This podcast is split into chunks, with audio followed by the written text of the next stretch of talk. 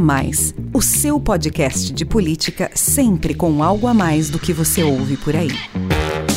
Olá, sou Rafael Lisboa e tem início agora mais um episódio do podcast A Mais, o seu podcast de política sempre com algo a mais para você. O A Mais faz parte da Bússola, que é uma plataforma de conteúdo estratégico, parceria da revista Exame com o grupo FSB.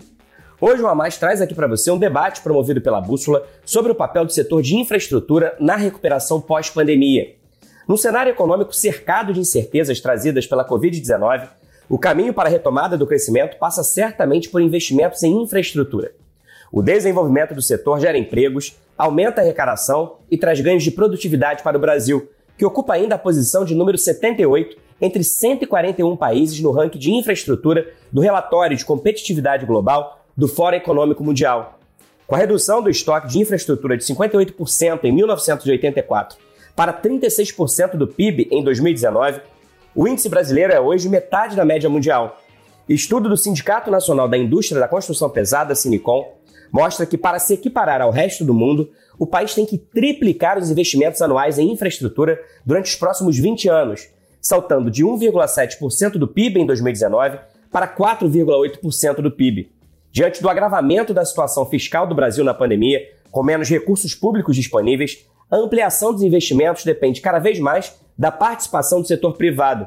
E essa é a missão do Programa de Parceria de Investimentos, PPI, do governo federal. Fortalecer a integração entre Estado e iniciativa privada, com oferta de projetos de concessão que desenvolvam a infraestrutura nacional e melhorem a prestação de serviços para a população. O bem-sucedido leilão da Companhia Estadual de Águas e Esgotos do Rio de Janeiro, SEDAI, no fim de abril, a maior concessão de saneamento do país, com arrecadação de 22 bilhões e 600 milhões de reais, é um exemplo de como os setores público e privado podem trabalhar juntos para ampliar a infraestrutura e destravar investimentos. E para isso, apontam os especialistas, é fundamental promover um ambiente de negócios favorável no país, com transparência e segurança jurídica. Daí a importância da aprovação de projetos novos marcos regulatórios para o setor, como o Marco Legal do Saneamento. Quais os desafios e as oportunidades para a infraestrutura avançar e liderar a recuperação econômica do Brasil. Em uma hora de live no YouTube da Exame, eu conversei sobre o futuro do setor com Cláudio Medeiros, presidente do Sinicom, Sindicato Nacional da Indústria da Construção Pesada, Bruno Westing, secretário especial substituto do Programa de Parcerias de Investimentos, PPI, do Governo Federal, e Venilton Tadini, presidente executivo da ABDIB, Associação Brasileira da Infraestrutura e Indústrias de Base. O secretário de Estado da Casa Civil do Rio de Janeiro, Nicola Michoni, participou do início do debate e contou pra gente na abertura detalhes do leilão da SEDAI. Vamos ouvir o bate-papo. Vamos começar então o nosso bate-papo? Eu vou começar falando de um projeto que é considerado um dos maiores projetos de infraestrutura do país, que é o leilão de concessão de serviços de saneamento em 29 municípios no estado do Rio de Janeiro, no fim de abril, que arrecadou quase 22 bilhões e 700 milhões de reais de outorga e tem como objetivo universalizar os serviços de água e esgoto nessas cidades fluminenses, além de avançar, claro, nos projetos de despoluição da Baía de Guanabara, da Bacia do Rio Guandu e do Complexo Lagunar da Barra da Tijuca.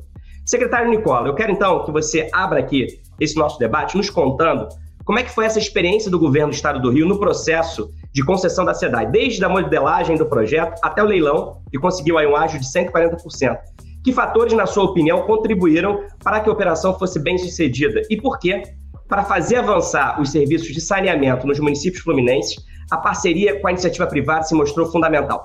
Rafael, primeiramente, um ponto importante em todo o processo é, foi a governança da, da modelagem. Você tem uma modelagem estabelecida em conjunto pelo governo do Estado do Rio de Janeiro e BNDES. O Estado do Rio de Janeiro contratou o BNDES para início da modelagem, que deu, deu seguimento junto à Casa Civil, governo do Estado do Rio de Janeiro, com ampla participação da sociedade, discussão com os poderes. O processo passou por uma governança de discussão com o Poder Judiciário, Poder Legislativo, Tribunal de Contas.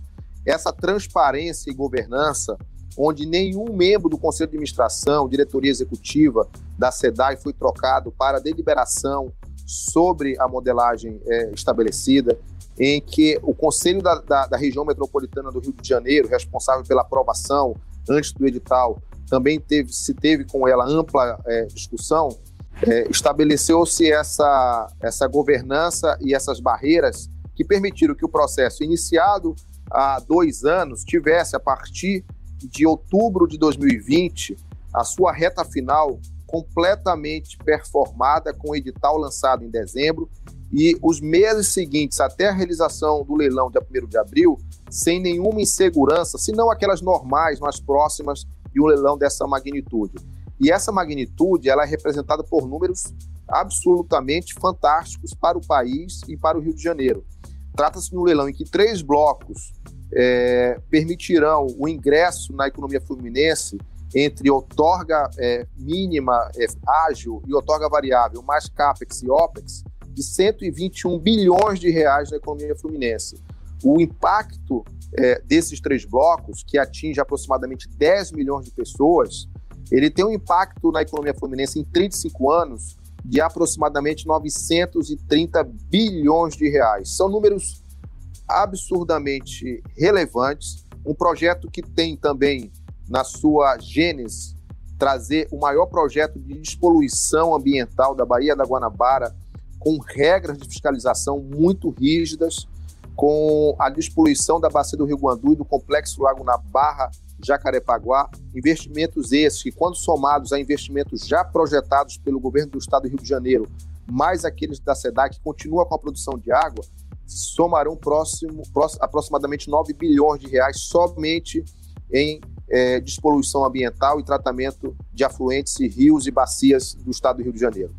São, é um projeto que permite trazer dignidade à população fluminense, e aí, respondendo muito mais fortemente sua pergunta, eu te trago um dado. Para que o marco, para que a universalização prevista no marco legal do saneamento pudesse ocorrer, seriam necessários nos primeiros 12 anos é, do projeto, e os 12 anos são o que é previsto no marco legal do saneamento, aproximadamente 180 milhões de reais de investimento mês. A SEDAI, detentora hoje do serviço, agora concessionado pelos municípios, ela tem na sua média histórica, aproximadamente 200 milhões de investimento em coleta, tratamento de esgoto e distribuição de água por ano. Portanto, a gente teria um trade-off, tem um trade-off aqui efetivo entre o que é necessário por mês para que essa universalização ocorresse em 12 anos e, portanto, que a dignidade da pessoa, do cidadão, pudesse ali é, minimamente ser respeitada, é, é, algumas dezenas de anos para que isso pudesse ocorrer. A parceria, então, com o privado é fundamental. O privado, sem um real de investimento do Estado, poderá prover essa universalização prevista no marco legal do saneamento e a SEDAI concentrar seus esforços enquanto empresa produtora de água para melhorar sua qualidade de prestação de serviço. Você tem uma relação ganha-ganha em que o cidadão ganha, em que os estados e municípios que receberão outorgas, investimentos de outorga variável com incremento de receitas ganham, ganha a SEDAI no sentido de que poderá qualificar seus serviços para uma produção mais focada e ganha a economia como um todo. E ganha os demais estados e municípios na medida que o, a concessão de saneamento realizada no estado do Rio de Janeiro, provavelmente, além de ter sido a segunda maior concessão, barra licitação, é é, é, é, é, privatização, barra desestatização, como se queira falar, é, dentro dessa lógica da saída do Estado enquanto prestador de serviço, a segunda maior da história do país provavelmente nós não veremos nos próximos 10 anos nenhum projeto dessa magnitude na área de saneamento, numa área em que o país é o centésimo quarto país na infraestrutura no mundo. Então, isso certamente é, levará para os demais municípios e estados, isso já é uma realidade, nós já estamos discutindo, é, mostrando o, o, os aspectos positivos do case do Rio de Janeiro e expondo a outros estados e a outros municípios que já, vem, já estão vindo conversar conosco, Imagine o quanto isso impactará em, novos, em novas concessões e em novos projetos pelo país. Então, o Marco Legal do Saneamento, concluindo, estabelecido no ano, que, no ano passado, a men um ano, menos de um ano depois, já tem o seu maior projeto, projeto provavelmente nos próximos 10 anos de largada estabelecido no país. Obrigado, secretário. Bom, vou continuar então o nosso bate-papo aqui com os outros debatedores. E aí, é, a gente tem aí esse exemplo bem sucedido dessa parceria público-privada aqui no Rio de Janeiro, é, ajudando a avançar a infraestrutura no, numa área tão fundamental que é o saneamento. E aí, como eu disse é, logo na minha abertura, o Brasil ainda ocupa uma posição muito atrás no ranking de infraestrutura do Fórum Econômico Mundial, com uma avaliação pior que outros países em desenvolvimento. A questão, então, que eu quero trazer para vocês três é como é que muda esse cenário e consegue alavancar o crescimento brasileiro. Cláudio, o Cinecom, que há mais de 60 anos representa as empresas de infraestrutura e da construção pesada, tem um estudo que mostra que para recuperar a perda de estoque de infraestrutura nos últimos 35 anos e atingir a média mundial, que é de 69% do PIB, o Brasil teria que investir em infraestrutura 4,8% do PIB por ano nos próximos 20 anos. Isso é quase três vezes mais o que foi investido em 2019, que foi 1,7% do PIB. Qual, na sua opinião, é o caminho para que o país dê esse salto nos investimentos e qual deve ser o papel do Estado, não apenas através de investimentos diretos, que a gente sabe estão mais limitados diante do agravamento da situação fiscal aí com a pandemia, mas também na construção de ambientes de negócios mais favorável, que seja capaz de atrair o setor privado. Bom, Rafael, é, queria parabenizar o secretário Nicola né, pelo sucesso que foi a a licitação da cidade é realmente um exemplo para as demais unidades da Federação do Estado brasileiro, um exemplo a ser seguido, um exemplo de sucesso e que com certeza vai transformar o Rio de Janeiro num canteiro de obras.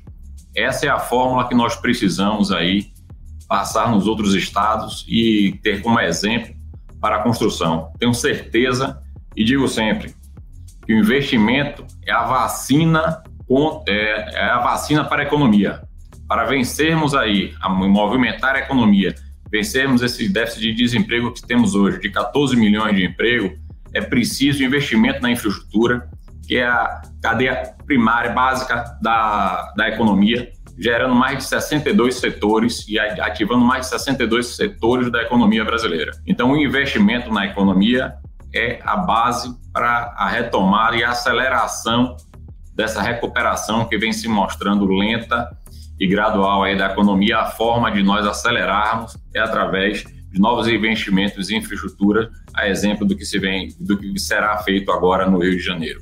Esperamos que o sucesso dessa concessão se repita aí nas demais unidades federativas e que possamos ver esse efeito aí em todo, em todo o Brasil. E acredito que o papel do Estado, nesse momento, é importante, porque também em sinergia com a empresa privada.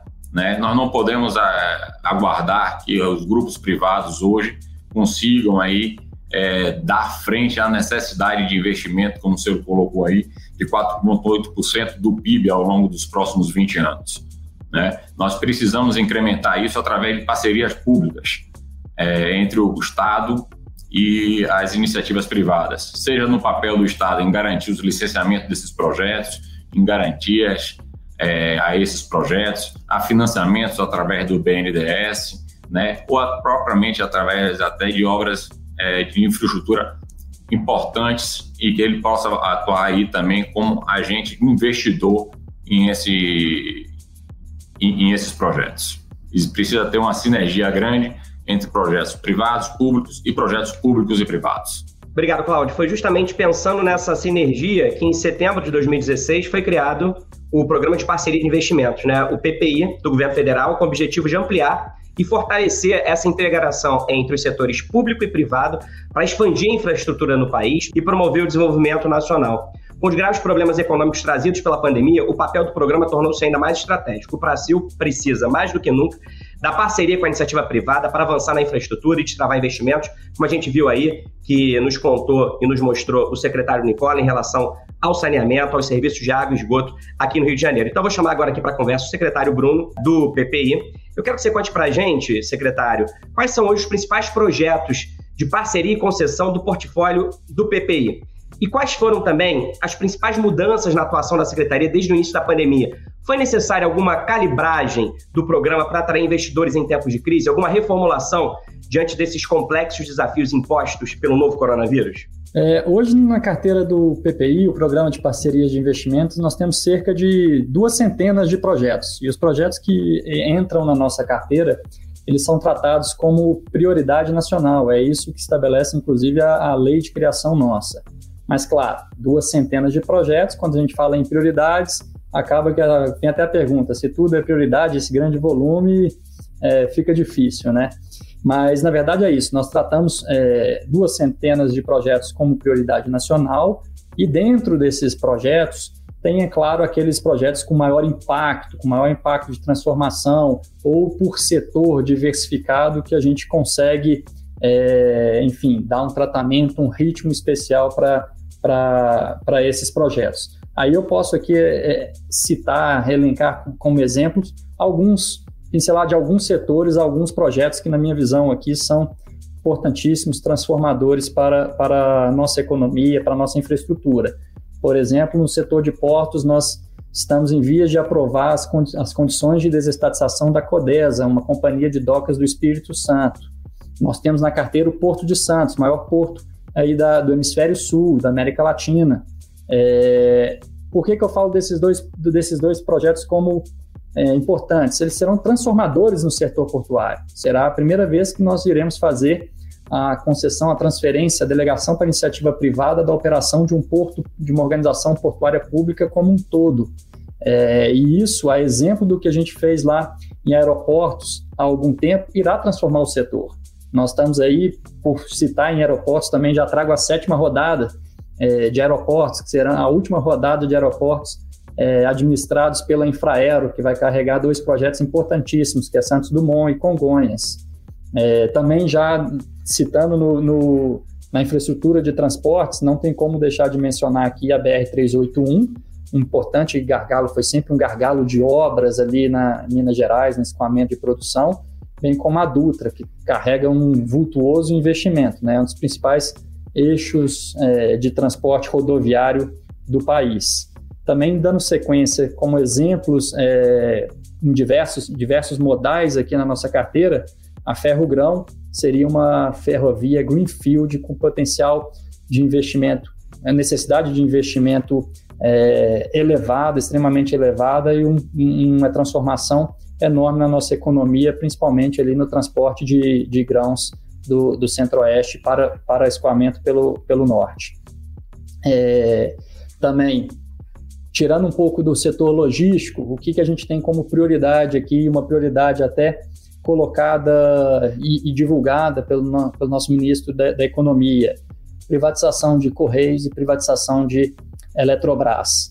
Do, duas privatizações, duas desestatizações que irão viabilizar uma transformação nesses setores em termos de investimento. Para ter uma ideia, hoje Correios é, consegue investir na casa de 300 milhões, ao passo que deveria estar, para se manter competitivo e expandindo no setor, investir mais de 2 bilhões. Então é isso que tentaremos promover com a desestatização de Correios, uma transformação no setor postal para conferir melhor prestação de serviço para os consumidores, para a sociedade em geral, com maiores investimentos.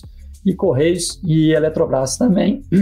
A capitalização da, da, da Eletrobras tem esse mote, visa viabilizar é, que a empresa continue e que retome a sua capacidade de investimento. Ela tem perdido participação, no setor elétrico e tem perdido participação por incapacidade de investir na forma como deveria estar. Então, a, a gente acredita que a Eletrobras vai poder ter um potencial de investimento de 14 bilhões. É, esses, esses são, assim, de forma bem resumida, exemplificativa, os principais projetos que eu posso elencar aqui da, da nossa carteira do PPI. Também voltando um pouco na sua pergunta, para não perder aqui, perder a, o fio da meada, ah, o impacto da, da pandemia. Verdade, a pandemia impactou severamente o, o setor de infraestrutura é, no Brasil e no mundo e impactou de forma distinta o, o, os modais, né? É, então, o Brasil teve ali, o governo federal conseguiu dar uma resposta rápida, tempestiva, é, quando a gente coloca até em perspectiva comparativa com, com, com os outros países, e a estratégia é bastante acertada de, num primeiro momento, fazer uma resposta de caráter geral para a economia é, e, no segundo momento, com um conjunto maior de informações, tratar os setores que foram impactados de formas diferentes, é, de, de tratá-los adequadamente. Por exemplo, a gente tem setores que não tiveram problema na pandemia, pelo contrário, tiveram uma maior demanda. O setor portuário é um desses, que a gente teve muito mais movimentação em portos. Os próprios correios, aumentou a, a, o volume de encomendas né, é, no setor postal. Já outros setores, como o aeroportuário, foi diretamente atingido pela, pela, pela crise da pandemia do Covid. É, e essa resposta do governo federal, é, acertada, até a certa flexibilidade em relação à atuação nos contratos, que se mostrou muito importante, isso reforçou até a confiança dos investidores aqui que participam do, no, de investimentos em infraestrutura no Brasil. Isso, de certa forma, foi muito positivo para os projetos que ainda estão na nossa carteira, porque reforçando a atuação do governo brasileiro de respeito aos contratos, contratos de uma é, negociação, de uma resposta tempestiva do governo federal, é, trouxe mais confiança para que os investidores possam continuar a vir para o Brasil, e é isso que mostrou ali até o próprio leilão da, concessão de serviços públicos de saneamento no estado do, do, Rio de Janeiro, né? Tivemos ali a Infra Week, que se estendeu pelo mês inteiro com grande sucesso, e a gente espera que o ano inteiro seja de muito sucesso em leilões, nós estamos percebendo aí a, a confiança dos investidores. Uma outra forma, bem resumidamente, para não, não, gastar muito o, o tempo, é, em relação à pandemia e os nossos projetos, o que nós tivemos em alguns deles foi uma dilação do prazo de estruturação desses projetos. Tivemos restrições de ir a campo, fazer alguns levantamentos técnicos que exigiam uma, uma mobilidade da, das pessoas, é, e também tivemos que fazer várias revisões em estudos principalmente de demanda, né? Porque os setores eles passaram por transformações. Então nós tivemos sim que um, cuidado, um zelo de fazer revisões é, em alguns dos estudos.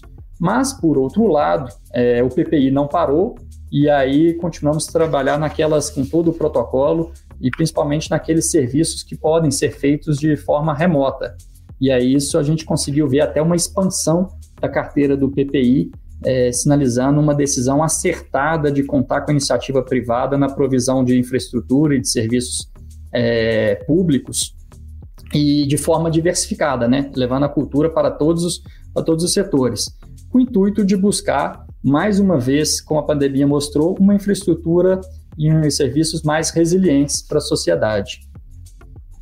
Obrigado, secretário. Vou chamar aqui agora o Tadini, que é presidente executivo da BIDIB que é uma entidade que reúne mais de 120 empresas que atuam nas áreas de energia elétrica, petróleo, gás natural, transporte, saneamento ambiental, telecomunicações e indústria de base, e tem se dedicado, né, Tadinho, há 70 anos a fortalecer e tornar cada vez mais competitivo o setor brasileiro de infraestrutura.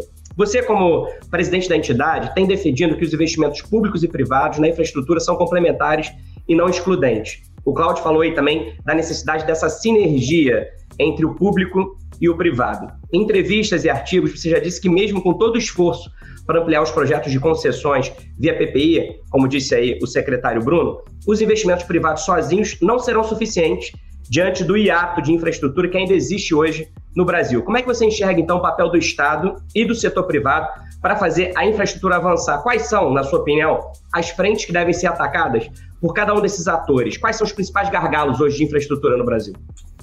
Bom, obrigado, Rafael, pela pergunta.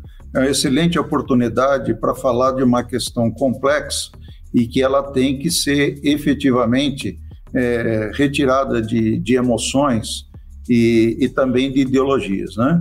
O, como foi colocado, nós temos hoje investimento de infraestrutura em torno de 1,7, 1,8 do PIB. E esse investimento hoje já é feito em grande parte pela iniciativa privada, cerca de 65% já é iniciativa privada. Mas eu diria a você que essa participação privada, ela se coloca nesse patamar mais pela continuidade do investimento privado, é, que está sendo conseguido com excelente trabalho que desenvolve o PPI, é, que foi realmente uma mudança de página na nossa infraestrutura, na relação de estruturação de projetos, na forma de mudar a governança das relações dos entes públicos, né, no Conselho de Ministros que tem ali. Eu diria que a partir de 2016, com o PPI, nós começamos a trilhar um caminho forte e vem sendo perseguido isso a demonstração são os leilões realizados nos últimos anos, com pleno sucesso com participação da iniciativa privada. Ocorre é que, infelizmente, é, nós ainda temos uma participação na parte do estoque de infraestrutura muito substantiva do setor público. E isso precisa de um, uma, um hiato temporal para fazer essa transferência, como vem sido feito com competência. E mesmo em alguns setores, isso encontrará algumas limitações. Né? É, conversava aqui antes do Bruno, é, desde já o cumprimento pelo excelente trabalho que ele, é, a Marta e os demais é, é, membros do PPI têm desenvolvido, que nós temos uma das maiores reduções que ocorreram, no, por exemplo, no orçamento do DENIT, que não foi proporcional à transferência para iniciativa privada. Né? Orçamento que já foi mais de 20 bilhões em, em tempos não muito distantes, hoje ele está em torno de 5%. Isso pode prejudicar até os fluxos de rodovias privatizadas pedagiadas por conta da circulação em, em condições não adequadas é, de caminhões, automóveis e tudo mais. Então a gente precisa pensar nessa complementação. Nós não temos exemplo nenhum do mundo onde que a infraestrutura seja feita só pela iniciativa privada.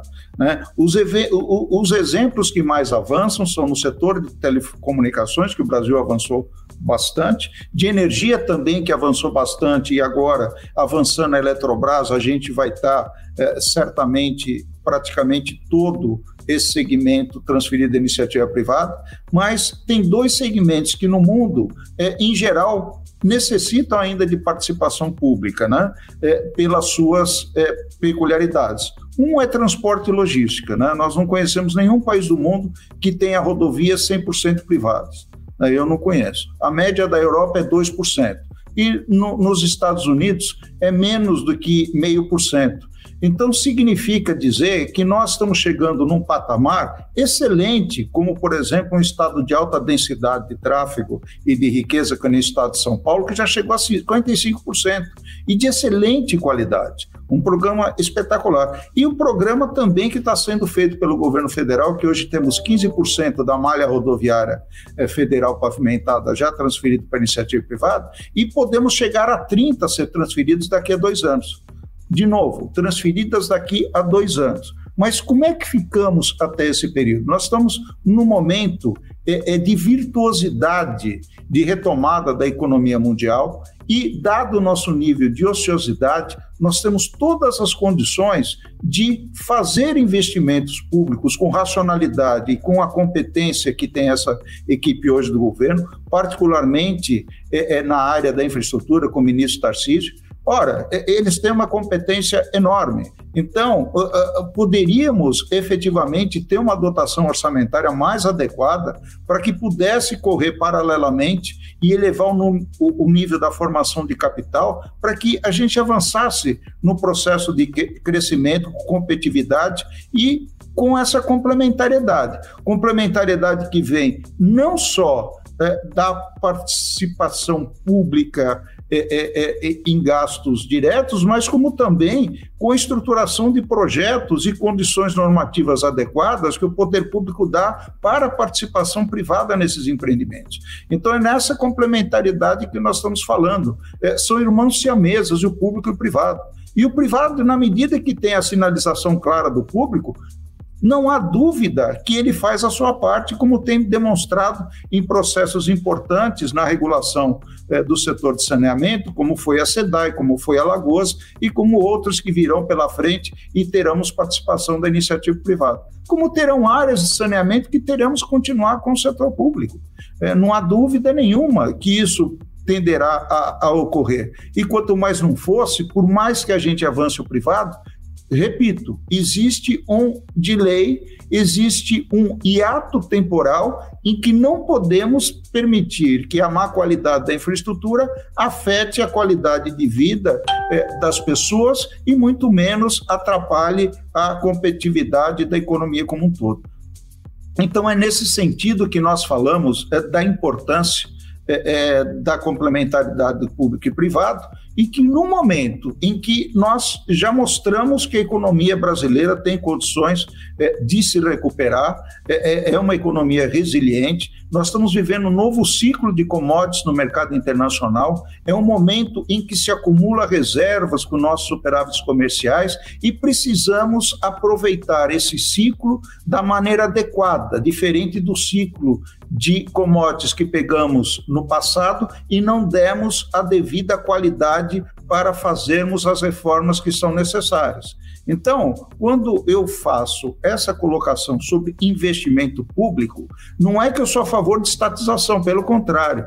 Né? É, é, o, o, próprio Cláudio sabe disso, do papel que a BDIP tem tido para acelerar e auxiliar nas mudanças regulatórias para essa participação privada, seja no marco de óleo e gás, seja no de saneamento, seja agora na discussão do marco é, legal do setor elétrico para aumentar a competitividade e conseguirmos abaixar o custo futuro da energia, seja no que diz respeito à questão da mudança geral da lei de PPP e concessões para a gente acelerar o programa de participação privada, não há dúvida nenhuma. Mas o problema é que, nesse momento, nós precisamos das duas forças, num momento que ainda a economia está muito inibida e que, para que façamos uma recuperação do, do crescimento de forma sustentada e tenhamos condições de tornar esse crescimento é, de uma forma saudável. Como você bem colocou, nós já baixamos estoque de investimento na infraestrutura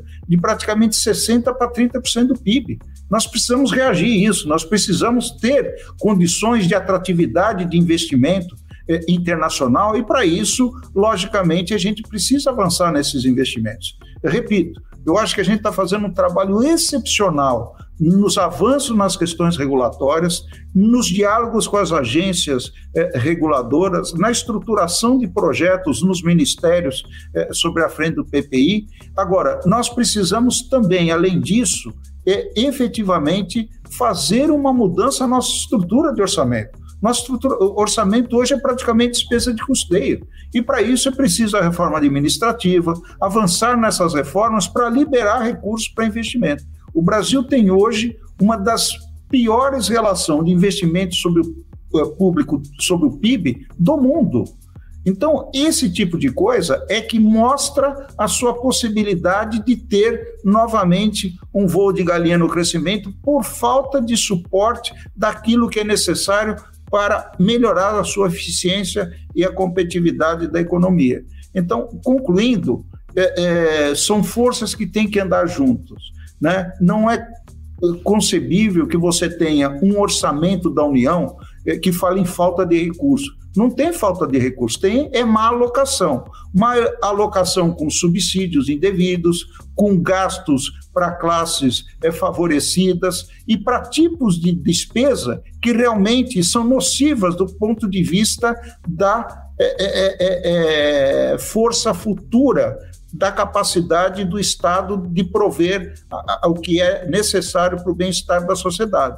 Então, nós precisamos a, enfrentar esse problema.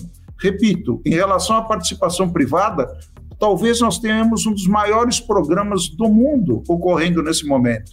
Agora, é importante a gente não deixar aquilo que ainda permanece na mão do Estado ser depauperado e que nós não tenhamos condições de fazer a conservação e a preservação adequada para que tenhamos um ciclo virtuoso de crescimento. Acho que o recado aí, Tadinho, está bem claro, né? O primeiro é a necessidade de reformas, projetos de reforma estruturantes urgentes. Reforma tributária, reforma administrativa, para melhorar o gasto é, do governo e para é, agilizar e melhorar também a arrecadação, é, evitando aí distorções. E o outro recado que eu acho que você deu e ficou bem claro também é o seguinte: investimento público em infraestrutura é necessário em projetos pontuais e estratégicos, inclusive para poder estimular e atrair é, mais investidores privados. E aí eu quero falar então agora sobre o setor da construção civil, porque o Tadini falou aí que a, a economia começa a reagir e começa a, a, a, entrar num ciclo aí de de crescimento vigoroso. E ontem o IBGE divulgou que o PIB cresceu no primeiro trimestre agora de 2021 1,2%, em comparação aos três meses anteriores. O resultado veio acima do esperado. E a construção civil teve uma participação importante, registrou um aumento de 2,1%. Cláudio, muito se fala sobre os efeitos multiplicadores da construção civil na economia, em termos de emprego, de arrecadação de impostos e de contribuição para a elevação do PIB. Quais são as projeções do Sinicom para a expansão do setor em 2021 e qual o impacto que terá na geração de novos postos de trabalho na geração de receita para os governos e também na geração de crescimento para a economia no país. Rafael, é, volto a citar aqui: o investimento em infraestrutura é a vacina para a economia. Né? O setor de infraestrutura apresenta elevado nível de formalização de empregos quando comparado à média nacional, à média brasileira. É o setor que melhor remunera seus funcionários, é, registrando um salário 15% acima da média nacional no ano de 2018 e 2019. É o, é o, o, possuímos o perfil de trabalhador considerado de maior vulnerabilidade social, né? E 84% dos trabalhadores do setor de construção pesada tra que trabalham e que tem essa formalidade com carteira assinada possuem ensino médio completo. E a faixa etária aí vai de 34%, vai de 30 a 39 anos, é uma população jovem. Além disso, um estudo do da Abdib, do nosso amigo Tadini, identificou aí é, que existem é, investimentos para os próximos dois anos, investimentos identificados, da ordem de 28 bilhões de reais, certo? É, a, e cada 28 bilhões de reais investido no setor de infraestrutura, nós podemos estar dizendo que acrescenta no PIB brasileiro 40 bilhões de reais. Gera, em média, um milhão de empregos diretos. Diretos. Considerando que você tem um efeito multiplicador de 3 a 4 empregos indiretos para cada um emprego direto, nós estamos falando aí de 3, 4 milhões de empregos, entre diretos e indiretos. Né? A cada 28 bilhões ainda investidos na, na, no setor de infraestrutura, o governo arrecada 6,4 bilhões de reais. Olha o movimento na economia, fazendo a economia gerar, né? A, a, a, acelerando e incentivando 62 setores aí da nossa economia. Fora que são 14,4 bilhões desses 28, quase metade, e com todo o processo, gastos em salários, né? Incentivando aí o consumo e todos os outros demais setores da economia. Então, nós vemos, nós vemos aí é, o investimento como uma forma de aceleração da economia o mais rápido possível e de atrair novos investimentos em outros setores também, a, a, é, incentivando a retomada da economia aí o mais rápido possível. Existem fórmulas já conhecidas aí de incentivo, adotadas inclusive por outros países. Vídeo exemplo dos Estados Unidos, né? Os Estados Unidos em 2008, na maior crise que aconteceu naquele país, a saída do governo americano foi o um incentivo ao setor de infraestrutura, né? Agora, recentemente, no início do ano, o presidente Biden anunciou o maior pacote de investimento em infraestrutura já anunciado, 2 trilhões de dólares. Então, é, é uma fórmula conhecida, os dados estão aí, é uma, um setor que alavanca todos os outros setores da economia e precisamos fortalecer cada vez mais, tanto através da iniciativa privada como da iniciativa pública, investimentos para alavancar aí a infraestrutura nacional. O que você falou aí, Cláudia, é muito importante, né? Quando a gente olha o exemplo de outros países, é, a saída, a receita a reagir a uma crise dessas proporções é, tem que ser mesmo investimento em infraestrutura. O secretário Bruno, ele falou na primeira resposta sobre alguns dos principais projetos que estão hoje presentes no portfólio do PPI, né? Projetos de logística, falou da desestatização dos Correios e da Eletrobras. Só que a gente sabe que além de programas é, de concessão do governo federal, existem muitas oportunidades de concessão de governos locais, de estados e prefeituras. Um exemplo, de, um, um, exemplo que a gente trouxe aqui logo na abertura do nosso debate foi a concessão aí da SEDAI, Serviço de Saneamento, dentro do estado do Rio de Janeiro. Eu queria entender, então, secretário, como é que a Secretaria do PPI trabalha para apoiar as parcerias público-privadas de estados e municípios? Como é que vocês ajudam os governos locais na elaboração desses projetos e no desenvolvimento da agenda de concessões? Primeiramente, assim, gostaria até de novamente parabenizar lá a concessão realizada no âmbito do estado do Rio de Janeiro. Também é, deixar aqui a minha satisfação, felicidade de ter visto publicado o edital de concessão do estado do Amapá, que vai ser a concessão de que envolve todos, repito, todos os municípios do Amapá. Foi publicado o edital recentemente, com um leilão previsto para o dia 2 de setembro. E isso é, isso é incrível, porque isso mostra que a gente vai conseguir, de fato, é, de acordo com o novo marco legal, é, já contratualizar essa universalização do serviço para a sociedade. Agora, o exemplo é, do, do Amapá. Né? Isso é, de fato, transformador. E como é que o PPI, também pegando o gancho do que, que o Tadini colocou em termos de investimento, a nossa necessidade de investimento, é importante sempre lembrar qual que é o papel dos estados e municípios, é, principalmente setor público, estados e municípios, no investimento do país. Eles exercem um papel muito relevante e no agregado investem inclusive mais que o governo federal, tá? Então a gente tem que ter sim esse olhar, essa atenção especial para os investimentos realizados é, pelos entes subnacionais. E, e, é nesse contexto que o PPI presta, o governo federal como um todo, até diria melhor, presta um apoio forte ao, aos entes subnacionais. E de que forma?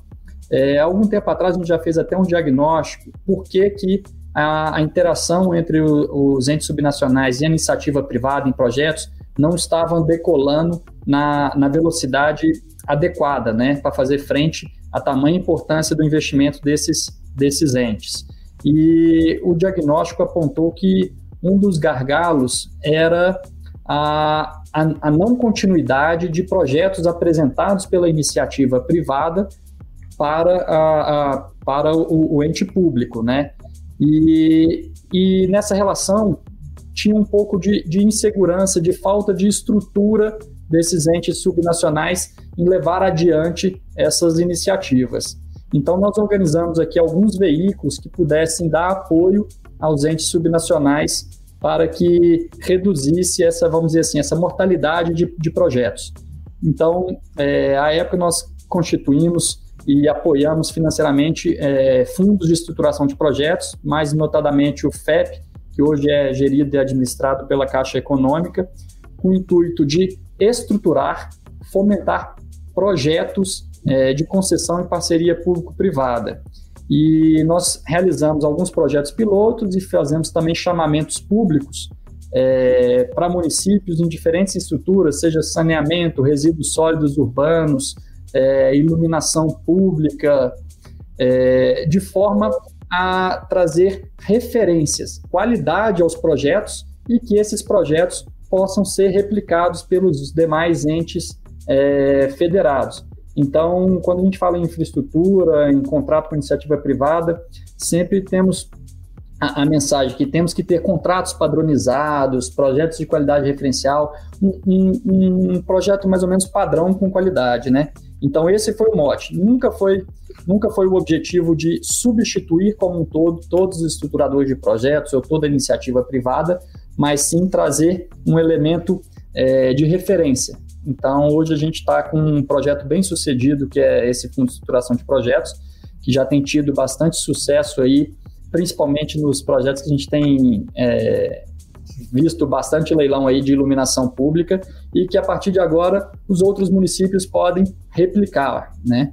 É, também prestamos apoio diretamente com os estruturadores, como foi colocado aí da, da SEDAI, um apoio importante foi a estruturação realizada pelo BNDES é, e também um apoio técnico. Temos contato aqui, o PPI, contato direto com todas as unidades de PPP, rede de PPP estaduais, em que a gente faz essa troca de, de melhores práticas para poder prover essa reciclagem da infraestrutura, né? É, como o Tadini bem colocou, nós temos que alavancar, nós temos que aumentar os investimentos em infraestrutura. E a nossa visão que o instrumento contratual adequado é essa parceria com a iniciativa privada, que prevê todo o ciclo de investimento do, do projeto, estruturamos projetos adequados e possamos fazer a, a reciclagem. Obrigado, secretário.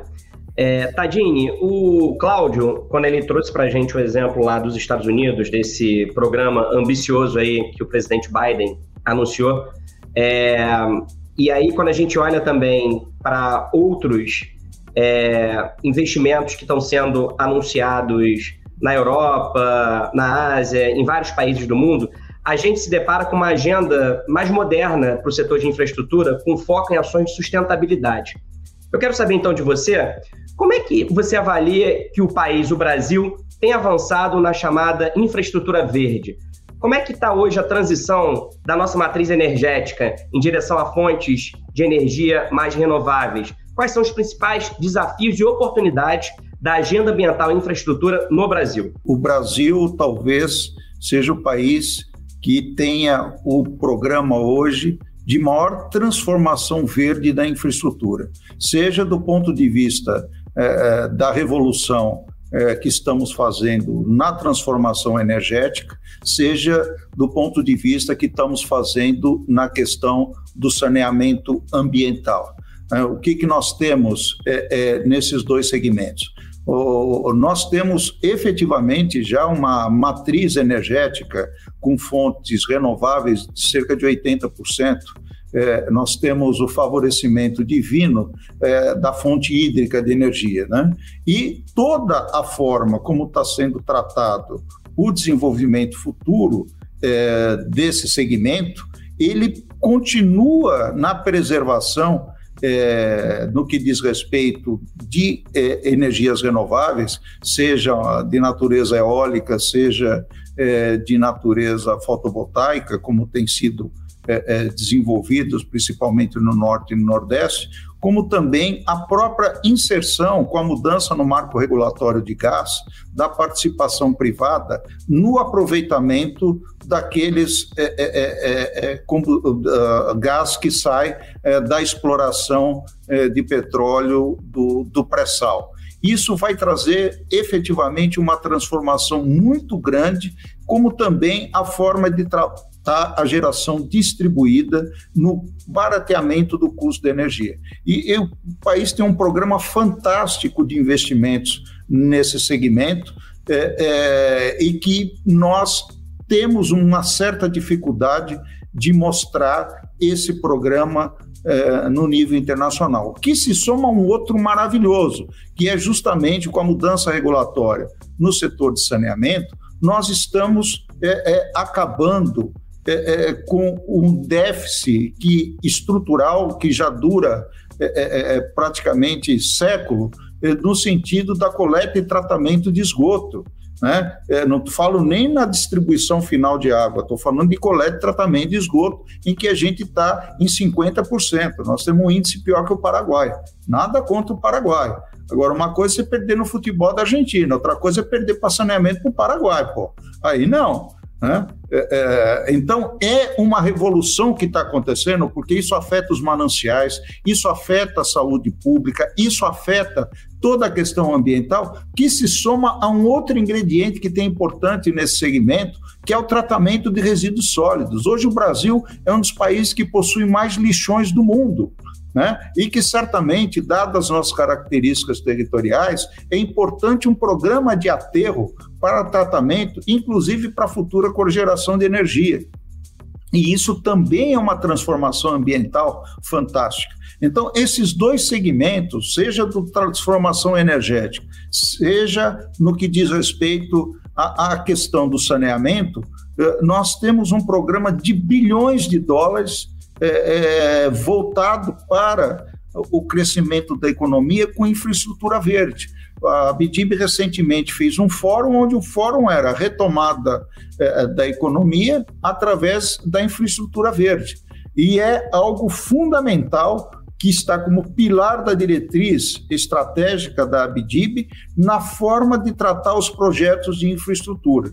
Então, sua pergunta é muito pertinente, porque nós precisamos divulgar mais é, é, no exterior essas iniciativas, esses impactos que estão ocorrendo, que logicamente se somam a outras providências, como na forma de tratamento das queimadas e, e, e, e de cortes é, do nosso verde da Amazônia, que também é importante que seja preservado. Nós estamos fazendo coisas estruturais além de preservação é, que tem que ser feito da nossa mata, é, da nossa área verde, é tratar o futuro na questão dos investimentos com esse enfoque de transformação é, verde é, no, no, na forma como é tratada as condições é, desses investimentos. Quero fazer ainda uma última pergunta para cada um de vocês, é, de maneira bem objetiva, sobre futuro, sobre o futuro da infraestrutura no país.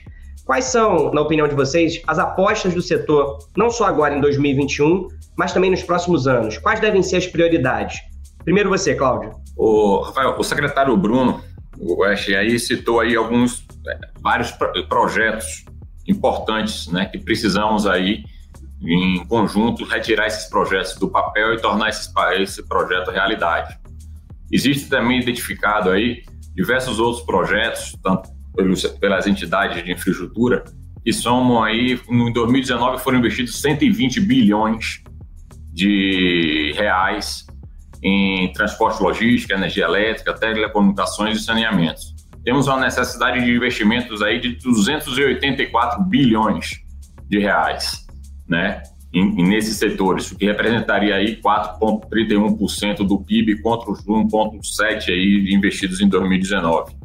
Acho que esses investimentos aí são na borda de saneamento, é hoje um investimento muito forte que vai ser tomado, rodovias, é, ferrovias, né? aeroportos, hidrelétricas, precisamos voltar ao temas aí da discussão das hidrelétricas. Existem dois grandes projetos que estão paralisados no norte do país aí, São Luís do Tapajós e Tabajaras, projetos que podem investir aí um projeto de 3,8 bilhões de reais, outro de 23 bilhões de reais. E é preciso o investimento em hidrelétrica para poder manter aí uma constância do da, da, energia, da geração da energia elétrica, né, o, através do controle de, de água em seus reservatórios, porque infelizmente ainda não conseguimos nem estocar vento e nem gerar energia solar à noite. Então a energia hidráulica é a única que a gente consegue aí ter geração garantindo aí realmente uma segurança de uma matriz energética à indústria nacional em todo as 24 horas aí através da regulagem dos seus reservatórios. Então esses são dois projetos grandes, de grande impacto na economia e que precisam ser retomados aí, além de todos esses aí citados pelo Oeste e esses previstos aí na área de saneamento. Secretário, é, você já disse já na, na, sua primeira resposta uma lista de, de projetos que são prioridades é, projetos, você, você falou dessas duas centenas de projetos que existem, você citou algumas prioridades na área de logística e também na desestatização tanto dos Correios quanto da Eletrobras. Mas esses são projetos para o presente ou para o futuro muito próximo, agora ainda em 2021. Pensando no futuro mais a longo prazo, que outras áreas você considera que devem ser atacadas e devem se tornar prioridades futuras? Como o Claudio colocou, a gente não podemos tirar da cabeça saneamento. Saneamento, saneamento, saneamento é uma prioridade em todos os sentidos, saúde, ambiental, social, enfim, e vai gerar sim bastante investimentos. Eu coloquei, é, um, eu citei uma lista de projetos, é, volto a, a elencá-los aqui pela, por ser projetos que estão no pipeline agora, presente, mas com grande impacto, transformação, que irão se desdobrar em investimentos no futuro. Então, a Eletrobras, sim, é, um movimento de capitalização para poder viabilizar a continuidade de investimentos, não só agora no presente, não só de imediato, mas a, a retomar a capacidade do setor elétrico e investir. É, gás é um programa recorrente, nós temos aí no pipeline, mas a questão da sessão onerosa, CEP e Atapu, mobiliza grande volume de capital e de, de investimento. Temos aqui um outro, um outro setor que eu não citei antes, mas ele é transformador, é o leilão de 5G. O leilão de 5G será capaz de mobilizar aí mais de duas dezenas de bilhões de reais é, em investimentos, fora todo o desdobramento né, indireto que vai ter na nossa produtividade, na nossa economia, pelo menos para não ficar para trás nessa corrida global. É, temos que tá, ter isso sempre em mente. Nós atrasarmos alguns leilões, isso significa que nossos é, que os outros países que estão competindo pela, pela produtividade, pela, pela economia, pela atividade industrial, estão é, andando. É, setor postal é um que a gente faz uma analogia até com um sistema de telecom lá atrás. É um que vai gerar 2 bilhões, hoje 300 milhões de investimento, mais 2 bilhões diretos de investimento, mas é uma tremenda transformação do setor. É uma abertura, uma transformação do setor hoje que tem impacto direto nos pequenos comerciantes, no e-commerce, naquelas pessoas que fazem ali de seu dia a dia o uso do setor postal para transacionar as mercadorias. É, não posso deixar de, de, mencionar novamente Porto de Santos, com um, um, foco grande em transformação da produtividade também na nossa economia no longo prazo, a Dutra, é, e também que eu não falei, mas um projeto bastante interessante que temos aqui na carteira, CBTU, é, na região metropolitana de Belo Horizonte. Ali vai mobilizar de imediato grande volume de investimento na modernização da linha 1 do, do metrô e vai poder destravar é, para futuras expansões o próprio metrô. A gente viu que onde foi passado para iniciativa privada em outras regiões no Brasil, houve expansão do metrô. Aquelas que permaneceram públicas, não teve nem investimento para sua manutenção, para sua segurança. Então, isso é, isso é bastante importante. É, Rafael, temos esse sim, esses projetos que estão no pipeline, é, é prioridade nossa concretizá-los, mas como eu falei, é, até durante a pandemia nós começamos a aumentar a nossa carteira. O importante é termos sempre continuidade. Sai projeto, entra projeto. Infraestrutura bem planejada, os projetos não saem da noite para o dia, não. Nós temos que sentar na prancheta, planejar um, dois, mais tempo, se for preciso, para sair um bom projeto no final, no final do dia. Então, o um, um importante aqui, sempre ter em mente, é essa continuidade é, na carteira de projetos, tá? Então, é isso que é o nosso horizonte para frente. E sempre que a gente tiver espaço, vamos trazer mais setores, como fazemos com alguns pequenos equipamentos públicos, parques, é, museus, florestas, tá? É, área de educação, enfim, a gente sempre vai agregando isso quando tem um espaço aqui de equipe, a gente vê estruturadores dispostos a nos apoiar. Pelo que você falou aí, o potencial que tem de oportunidade para parcerias público-privadas é gigantesco, porque ele atravessa todas as áreas é, da administração pública. Tá, gente, seus colegas aqui citaram é, projetos na área de saneamento, de energia, principalmente aí o Cláudio lembrou a necessidade de retomar projetos de hidrelétricas. O Bruno já tinha falado e reforçou a questão da logística, mas também do transporte urbano. É, falou da tecnologia 5G, que vai ter o leilão aí em breve. Enfim, são muitas possibilidades é, e necessidades de projetos futuros em infraestrutura. Que outros projetos, outras áreas você gostaria de acrescentar ou reforçar que seus colegas já falaram? Porque realmente os quatro segmentos da infraestrutura que a BDIB divide são é, transporte e logística, a parte de energia elétrica, é, óleo e gás está fora disso, temos telecomunicação e temos saneamento. Nesses quatro segmentos, nós estamos avançando. Quais são hoje a, os dois que estão mais defasados em relação à necessidade? Transporte e logística, que nós investimos cerca de 25 bilhões ao ano. Nós fizemos um estudo, tem um livro azul da infraestrutura que pega todos os projetos federais e os projetos estaduais. E ali fica muito claro. Nós investimos hoje cerca de 25 bi ao ano em transporte e logística e precisamos 140 bi. 140 bi é o que o país investe total hoje em infraestrutura, exceto óleo e gás. Então você veja a defasagem. É por isso que nesse segmento eu chamei a atenção que é importante que aquilo que ainda permanece na estrutura do Estado, as malhas, seja federal estadual, que sejam preservadas, que sejam ah, ah, atualizadas. Isso é absolutamente fundamental, porque a necessidade de investimento aí é brutal. Né? repito, são 140 bilhões por ano só em transporte e logística e hoje investimos só 25 bilhões.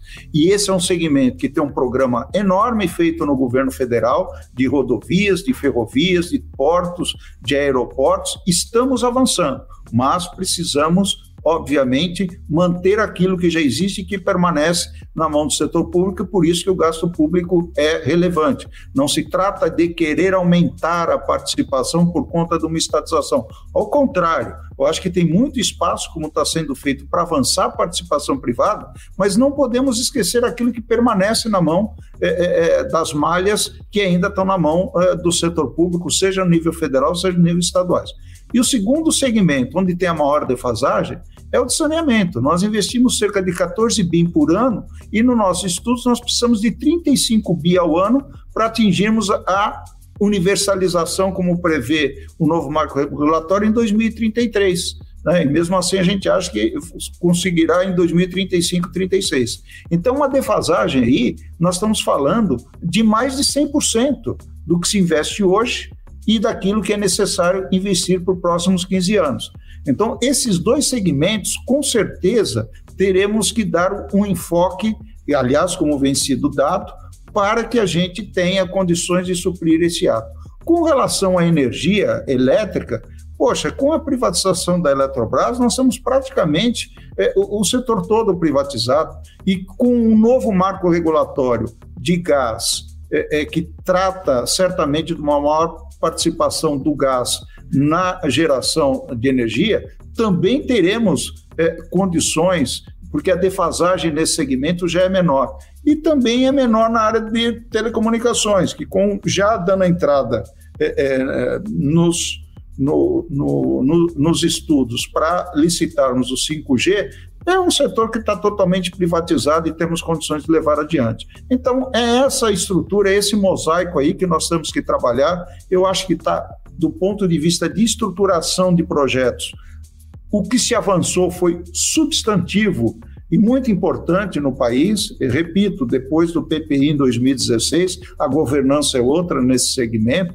e como coloca bem o Bruno, com os ministérios também tendo condições de maior racionalidade na definição dos projetos, para que a gente tenha efetivamente um horizonte de médio e longo prazo para mostrar para os investidores, que é fundamental no que diz respeito a, a, a projetos de infraestrutura, e nos marcos regulatórios que o Brasil também está avançando. Então, eu vejo uma perspectiva muito positiva para o setor de infraestrutura, e repito, né, é, é um segmento que ele está com defasagens, tem gargalos, então eles, além dos efeitos multiplicadores de renda, emprego, tributos, eles têm hoje uma capacidade de mobilização do total da economia, enquanto alguns segmentos ainda estão sofrendo com capacidade ociosa, é, é, como a indústria. Ele vai puxar o crescimento da indústria e vai puxar esse crescimento, dando mais competitividade a ela, seja no custo da energia, seja no custo de transporte melhorado, seja na eficiência de aeroportos, de portos e assim por diante. Você acabou de ouvir o debate da Bússola sobre o futuro do setor de infraestrutura. Como disseram os convidados, investir em infraestrutura é o caminho para superar atrasos estruturais do país, retomar o crescimento no pós-pandemia e guiar o Brasil rumo a um horizonte mais próspero e competitivo. E o poder público e a iniciativa privada devem trabalhar juntos, de maneira integrada, para destravar os investimentos. Obrigado pela sua companhia até agora e a gente se encontra novamente na próxima semana. Tchau!